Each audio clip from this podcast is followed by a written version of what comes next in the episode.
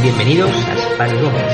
Entren por su propia voluntad y dejen parte de la experiencia Hoy, en el episodio 02 de la temporada 2, quería empezar corrigiendo una de las críticas, las pocas críticas que se han puesto el episodio 1 de esta temporada, que ha sido de los mejores estrenos, top 3, de toda la historia del programa.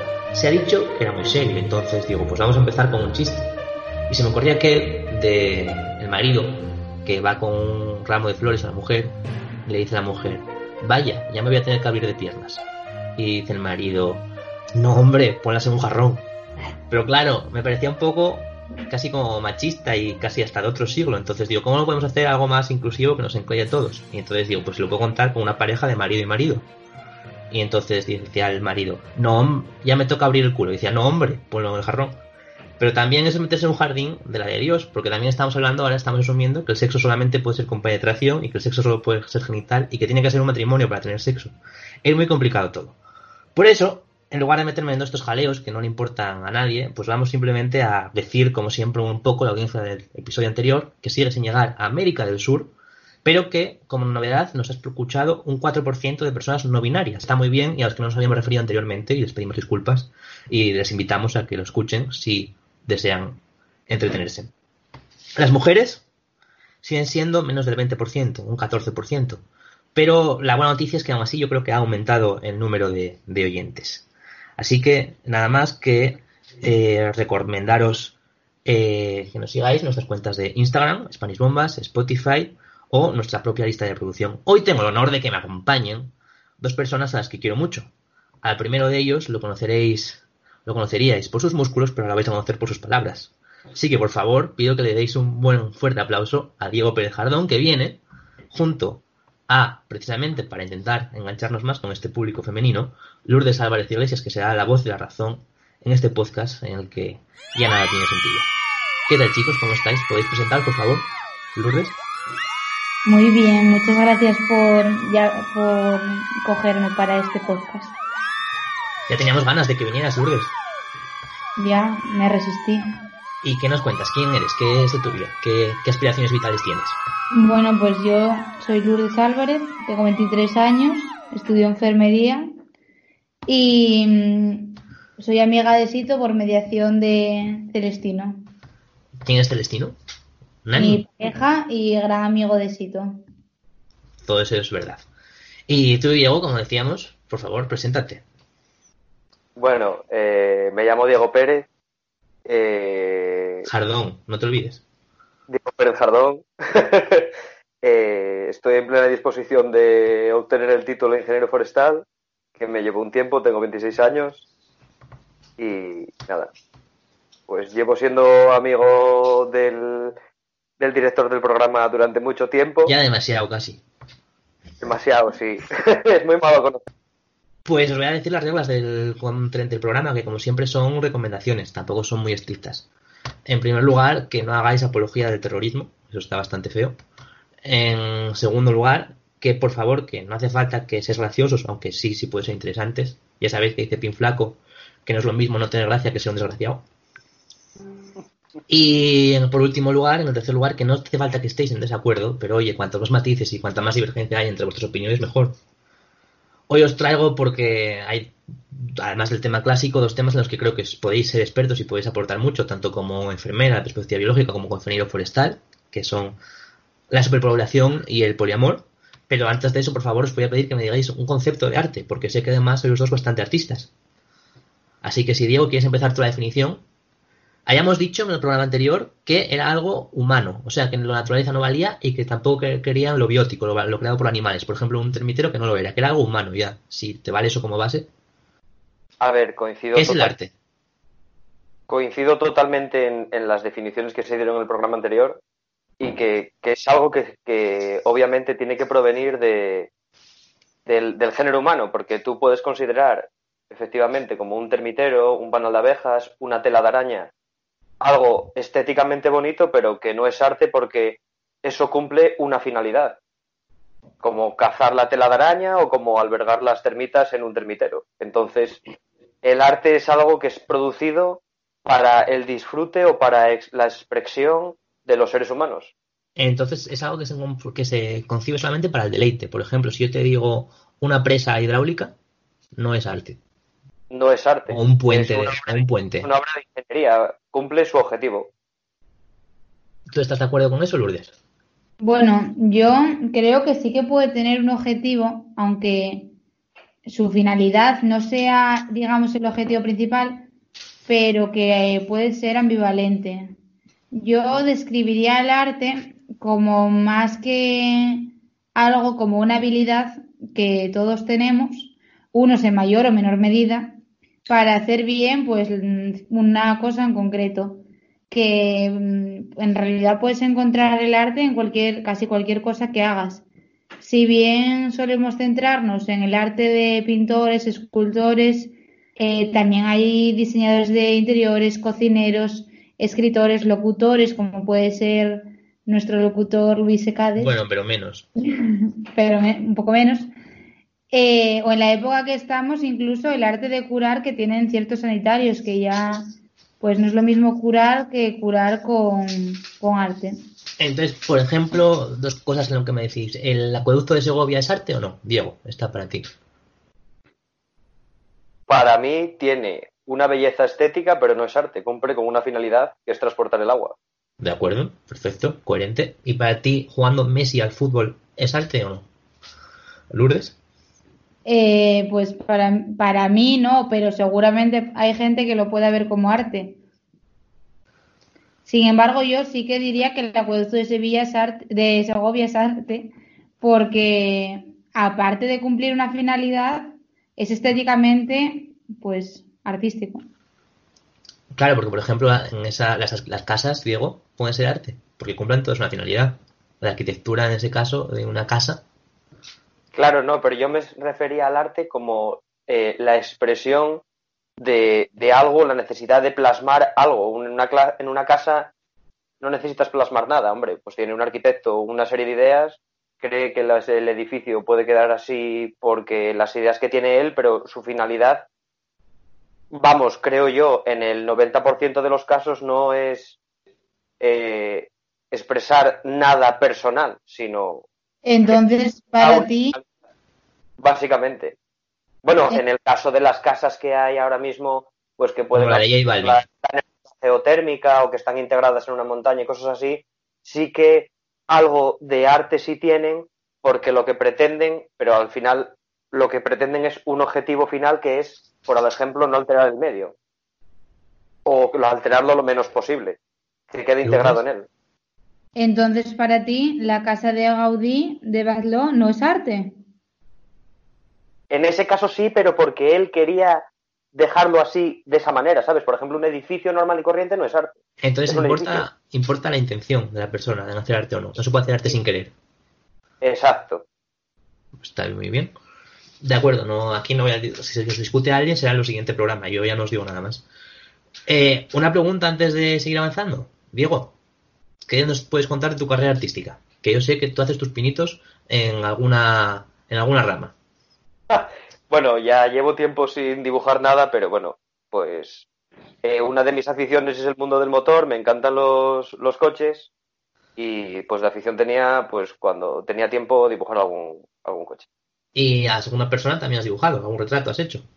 Un retrato también, pero bueno, esos son más difíciles y me llevaría más tiempo perfeccionarlo. Pues está bien. ¿Tú, Lourdes, tienes alguna ficción artística, alguna vena artística? Yo tengo muy poco desarrollado mi lado artístico. ¿Y a qué se debe? Pues eh, no lo sé, pero de pequeña apuntaba maneras, pero resulta que fue algo muy fallido. Eso nos, nos ha pasado a, casi todos, somos un, un fracaso de un sueño infantil. Bueno, pues chicos, vamos ya con los temas. El primero de todos ellos, que es quizás el más interesante, como sabéis, este es un podcast que ¿Qué sabemos de superpoblación, Lourdes? ¿A favor o en contra? Así, de primeras. Hombre, em, yo creo que tampoco se puede estar muy a favor o en contra, es una cosa inevitable, pero que sí que no estoy muy de acuerdo con las medidas que se han hecho hasta ahora para evitar la superpoblación, porque al final son medidas restrictivas que actúan sobre unas poblaciones que pues pueden ser menos eh, consideradas de segunda categoría, por así decirlo, como por ejemplo cuando en China eh, si tenías una segunda hija y era... A eso llegaremos. Exacto, entonces no estoy muy de acuerdo con las medidas, sí que está claro que algo tendremos que hacer porque llegará un día no muy lejano que va a ser un problema muy grande. Sobre todo si no lo es ya. Eh, tenemos que hablar, yo creo entonces, de Thomas Malthus, que es como el que empezó con toda esta movida, que el que se le ocurrió en su ensayo sobre la población a principios del 19.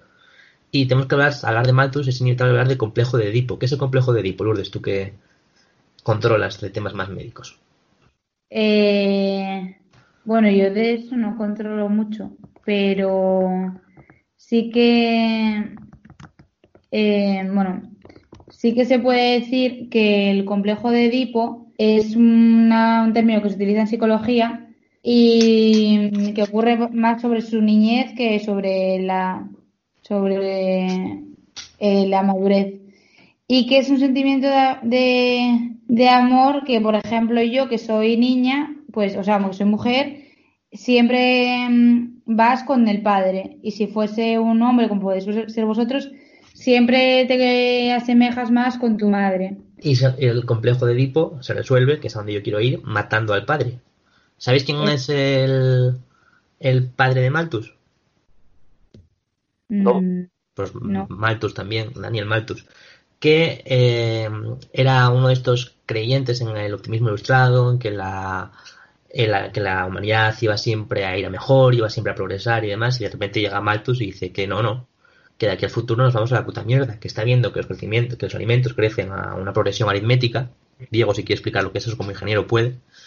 Y mientras que la población está creyendo en una población geométrica, de, modo que el crecimiento de la población sería mayor de los alimentos y eso sería insostenible, con lo cual vendrían guerras, enfermedades, pestes, plagas y todo tipo de males. ¿Quién era el mejor amigo del padre de Malthus? el padre de la que, de, eh, la que escribió Frankenstein, de Mary Shelley, cuya madre, que yo creo que es una amiga de Lourdes, que es Mary Wollstonecraft, ¿no, Lourdes? Exacto.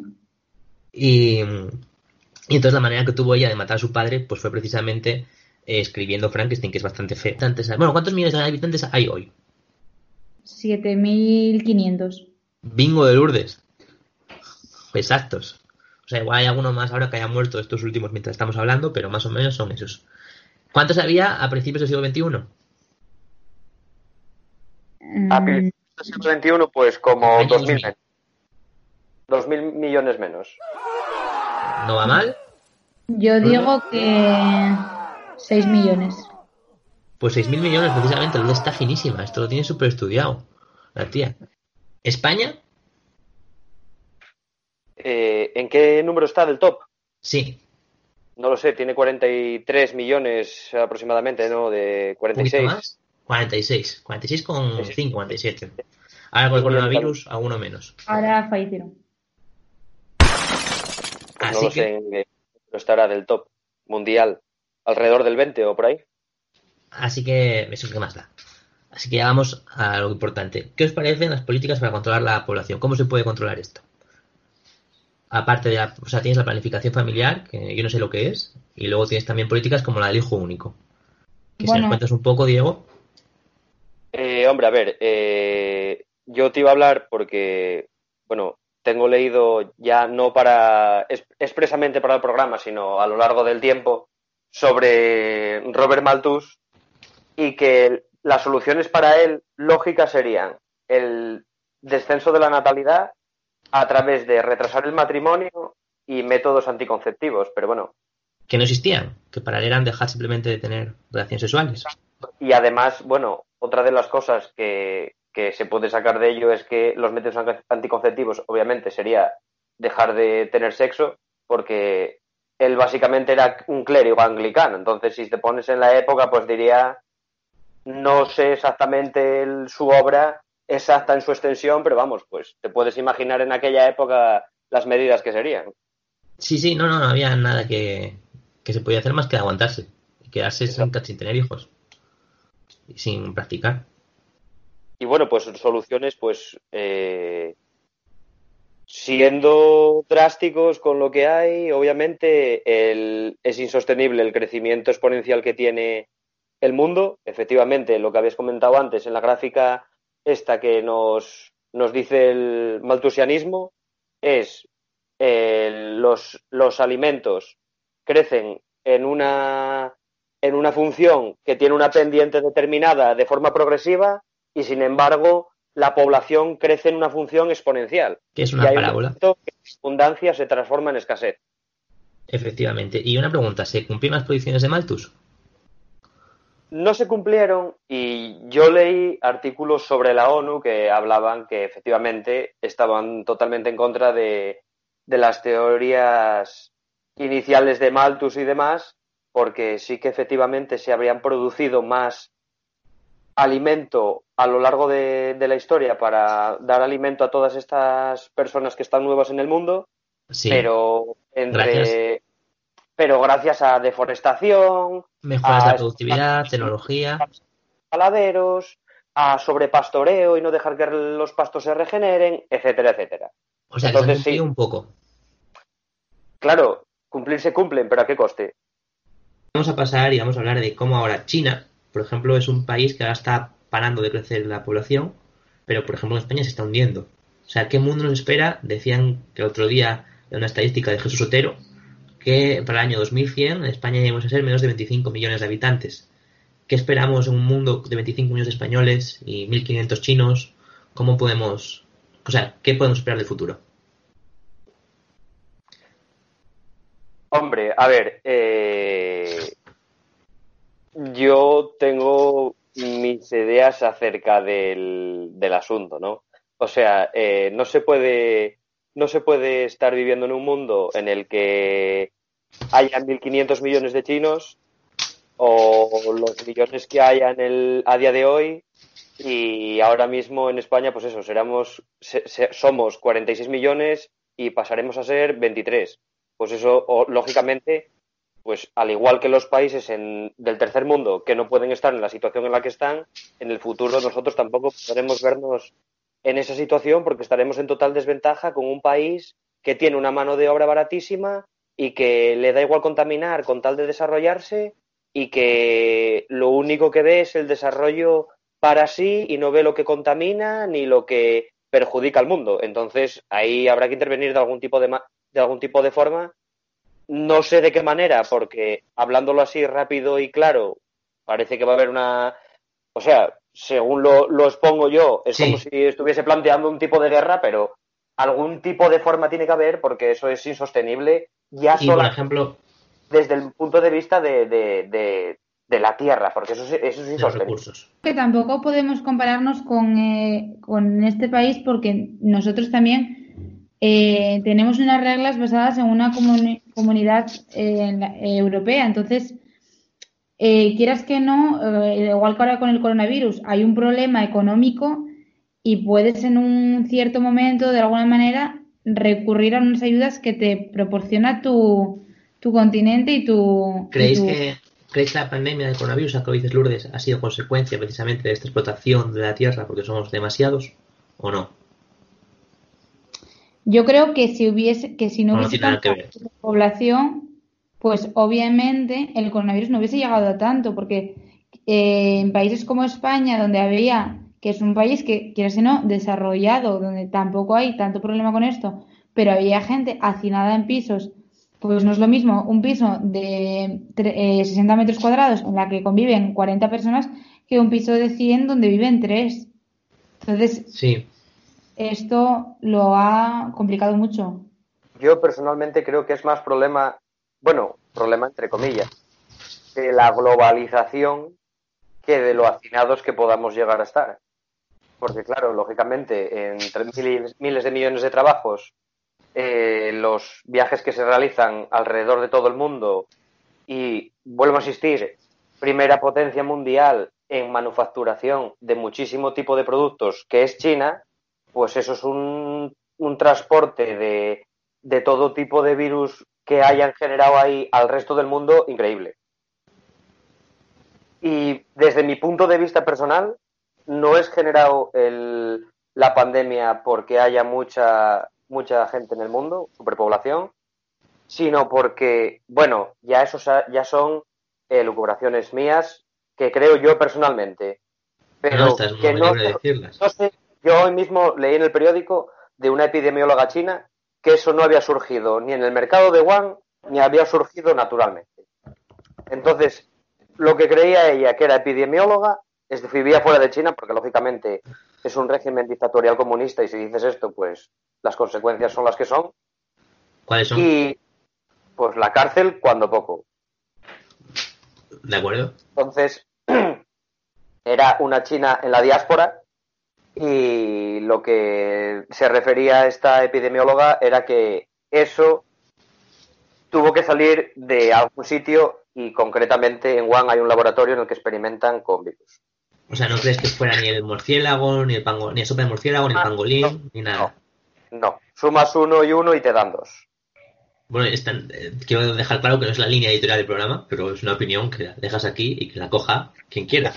Exacto. Bueno, pues estáis escuchando ese blues de fondo, ese saxofón. ¿Lo oís? Chicos, ¿lo estáis oyendo o no? Sí, sí, sí, lo oímos. Ah, pues es muy raro porque no voy a añadir esta postproducción. Así que vamos a pasar con nuestro siguiente tema. El tema que todos estábamos esperando ya un poco de salseo porque esto ha quedado un poquito serio. Así que a ver si soltáis más, que os veo muy encorsetados, muy creyéndose el personaje. Quiero que estéis un poco más desinhibidos. Esperaba que Diego se hubiera cagado en la madre del demonio por lo menos ya cuatro veces y hacer.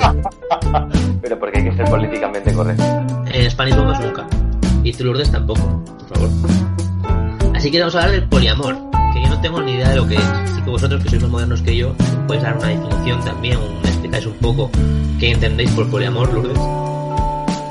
Bueno, pues el poliamor es una relación eh, sentimental o, o sexual formada por más de dos personas, en la cual todos ellos están de acuerdo y, son, y, tienen conocimiento de ello.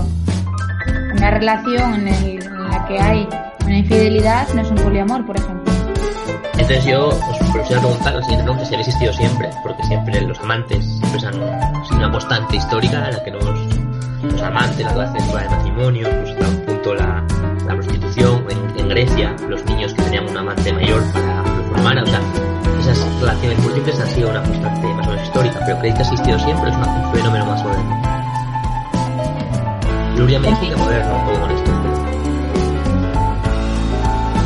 Yo creo que es un fenómeno más bien moderno, pero bueno, un fenómeno más bien moderno desde el punto de vista de que a lo mejor pues se naturaliza más este tipo de cosas, ¿no? Y a lo mejor antes pues era porque eso se hacía así por cualquier tipo de causa y ya está y ciertas situaciones también podría ser hasta mal visto y a día de hoy como que bueno creo yo que el raciocinio de las personas y en algunas ocasiones pues el conferirnos más libertad de pensamiento y de tener actitud crítica pues nos hace ser más abiertos de mente y tolerar este tipo de, cosas ¿no? yo personalmente no no me cabría en la cabeza tener varias relaciones a la vez pero bueno si hay alguien que considere oportuno y se sienta así y las parejas que tenga pues así lo opinen, pues adelante. Eso, hombre, que cada cual haga lo que quiera, pero por ejemplo una relación más estable y más seria no te pondría un montón de problemas, como por ejemplo a quién pagas la pensión cuando muere uno, si tiene cuatro maridos.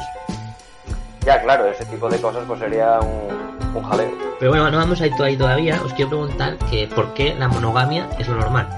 Si, como dicen, por ejemplo, eh, los genitales del hombre son más o menos grandes, como los del chimpancé o el bonobo, que son especies poligámicas que se reproducen entre ellos, ¿por qué creéis en qué momento empezó el hombre a ser monógamo?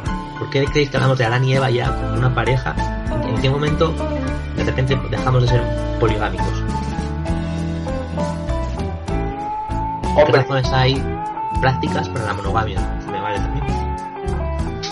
¿Razones prácticas? Sí. Hombre, pruebas, porque a fin de cuentas, si ya tienes algunas veces pues con tu pareja tus roces, imagina tenerlo con cuatro.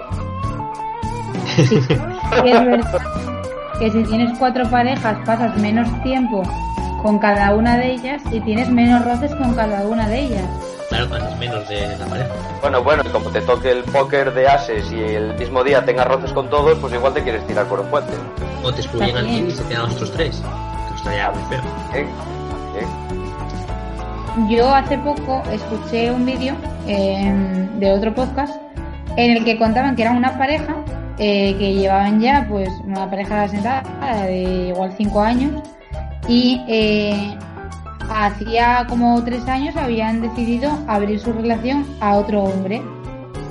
Y ellos pues tenían como su sistema y decían que había mejorado un montón la relación entre, entre la pareja inicial, por llamarlo de alguna manera, y que al final ellos así se arreglaban mucho mejor, al final es una persona más a pagar alquiler, es una persona más que te va a entender cuando igual tu pareja no lo hace, otra persona más que va a mediar entre todos y que al final eh, entre los tres encontraba una armonía que no la encontraban siendo dos. Y Diego, ¿tú opinas que eso es una opción lógica, óptima y eficiente? Si a ellos les va bien, de acuerdo, pero que me argumenten que eres una opción de puta madre porque pagan menos el alquiler, que le dan no, era, era un ejemplo que ponían. Hombre, a ver. Que voy a así me sale más barato el alquiler, jódete y baila, no te digo. me parece. es que vaya gallondo. Bueno, pues siguiente pregunta es si, siguiendo un poco el materialismo filosófico, que ya sabéis que dice que la estructura, la economía, los medios de producción determina la superestructura, en un tiempo eh, precario, en la época de la inestabilidad, del capitalismo financiero, de crisis turbulentas, de que un día estás aquí y al día siguiente tienes que ir a trabajar a Londres, la única esperanza para conseguir estabilidad para la generación eh, millennial es el poliamor. Porque así si se va uno de miembro del grupo de cinco, bueno, te quedan otros cuatro. O sea, si creéis que es algo como para nuestra generación, que es la solución a conseguir esa estabilidad que tanto buscamos.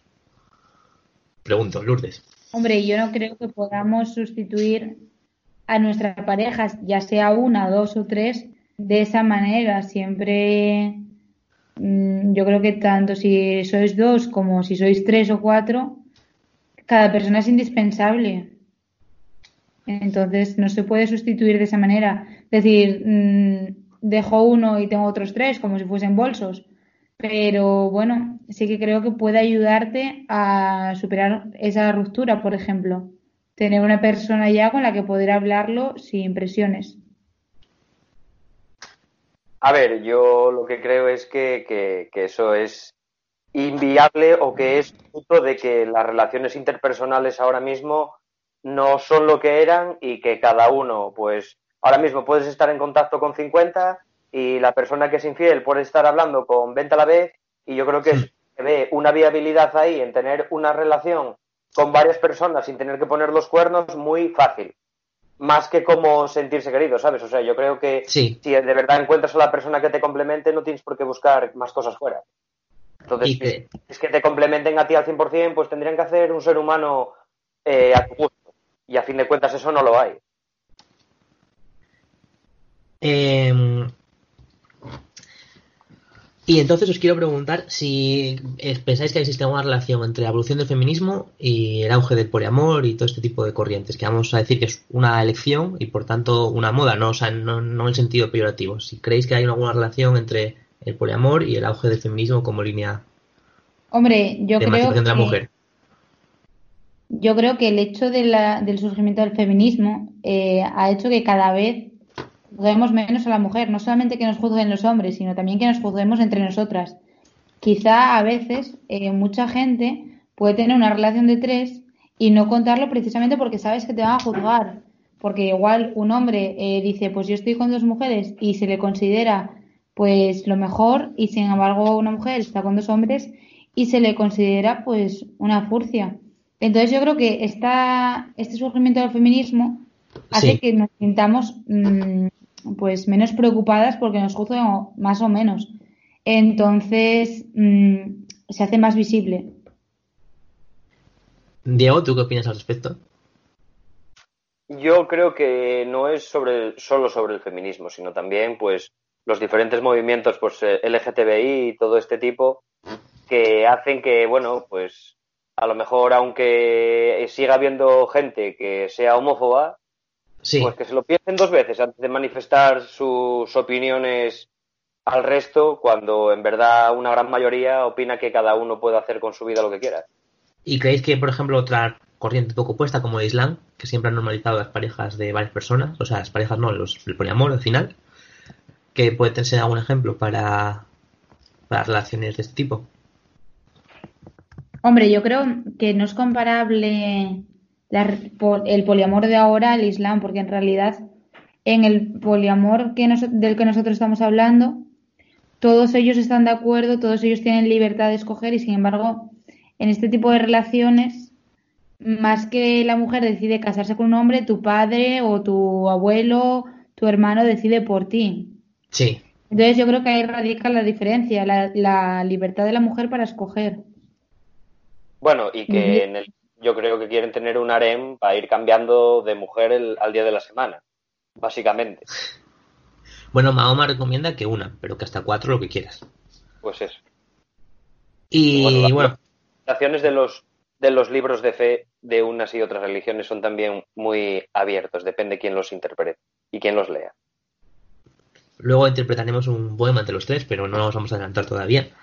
Eh, nos quedan dos preguntas ya para acabar con el poliamor. ¿Se puede ser poliamoroso siempre? ¿O hay algún momento que lo que te mola te acabas cediendo la monogamia, te quedas con tu pareja y ya está? ¿O eso es una fase o puede ser algo permanente? Yo creo que va a depender del tipo de persona y en el momento en el que se encuentre personalmente. Pero bueno, qué sé yo, a lo mejor si se, si sintió a lo largo, opinión mía, que no me sucede, eh, a lo largo de los años defraudado sentimentalmente, pues igual en un momento determinado ve que su solución es a lo mejor la poligamia. Porque a lo mejor su pareja con la que empieza pues tiene ese tipo de ideas y se encuentra a gusto así y dice, bueno, pues vamos a probar a ver qué tal va. ¿Y creéis que requiere que todos tengan relaciones con todos? ¿O puede haber, por ejemplo, triángulos amorosos dentro de esta de estas situaciones? Nuria Roca, lo, lo, no es por, citar a nadie, pero bueno, por citar al, ejemplo que puede haber en España más claro de hmm. tener una relación abierta con su marido. Ella en numerosas ocasiones dice en los programas de televisión que su marido es un, un compañero vital con el que tuvo un hijo, que para él, a él lo, lo ama y lo quiere, pero que luego tiene pues si en un momento determinado tiene la atracción con una persona sexual, pues que mantiene una relación con él puntual o las relaciones que sean y se acabó. Que ella distingue un campo del otro, de lo que es amar a tener relaciones sexuales como tal. Claro, Yo creo que... tendría por qué, según ella, pues puedes tener sexo con uno, tu marido no, no interviene y luego tú estás con tu marido como si nada. ¿Lourdes? Yo creo que depende mucho de la persona y de las necesidades de la vida de, del momento en el que está viviendo cada persona. Y sobre todo de la persona a la que te vas a unir. Y, la tolerancia de con quién vivas sobre todo. Porque si, si tú tienes la necesidad de estar con otra persona pero sabes que por culpa de eso vas a perder al que ya tienes mucha gente yo creo que se cohibe por eso. Y bueno pues ya para para acabar, os quería preguntar si conocéis algún ejemplo o si conocéis a alguien personalmente que tenga una relación de este tipo. Y si no conocéis a nadie, pues que me digáis si en vuestra cabeza cuál sería el número óptimo de personas para tener una relación poliamorosa. Si pudierais, si fuerais poliamorosos y os dijera, bueno, pues tres que, o 17 o algo así un poco más personal. Diego. Eh, no conozco a nadie que tenga una relación poliamorosa sí conozco a gente que a lo mejor la relación poliamorosa la tiene secreto, pero de sus parejas. Eso no es eh, Es decir, es poliamoroso él individualmente o ella. pero no conozco a nadie en concreto que tenga una relación poliamorosa como tal. Y el número de personas, en caso de que fuese poliamoroso.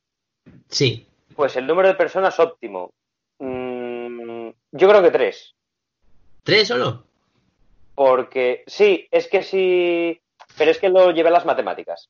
Porque en el caso de que haya tres, pues es probable, hombre, pueden estar todos en desacuerdo, pero es probable de que haya un 2 a 1 y ahí ya desempatas, pero si fuesen cuatro, bueno, números impares todos, ¿sabes? O tres o cinco. Claro. Pero ¿no te parece que, que en tres se pueden unir Para- dos contra ti? Por ejemplo, ¿no tienes ese miedo? No, no, bueno, no, hombre. Eso sí, yo creo que si llegas al punto de tener una relación con él, tampoco van a ir a por ti. Pueden ir a Bueno. putearte, pero... La gente es muy mala.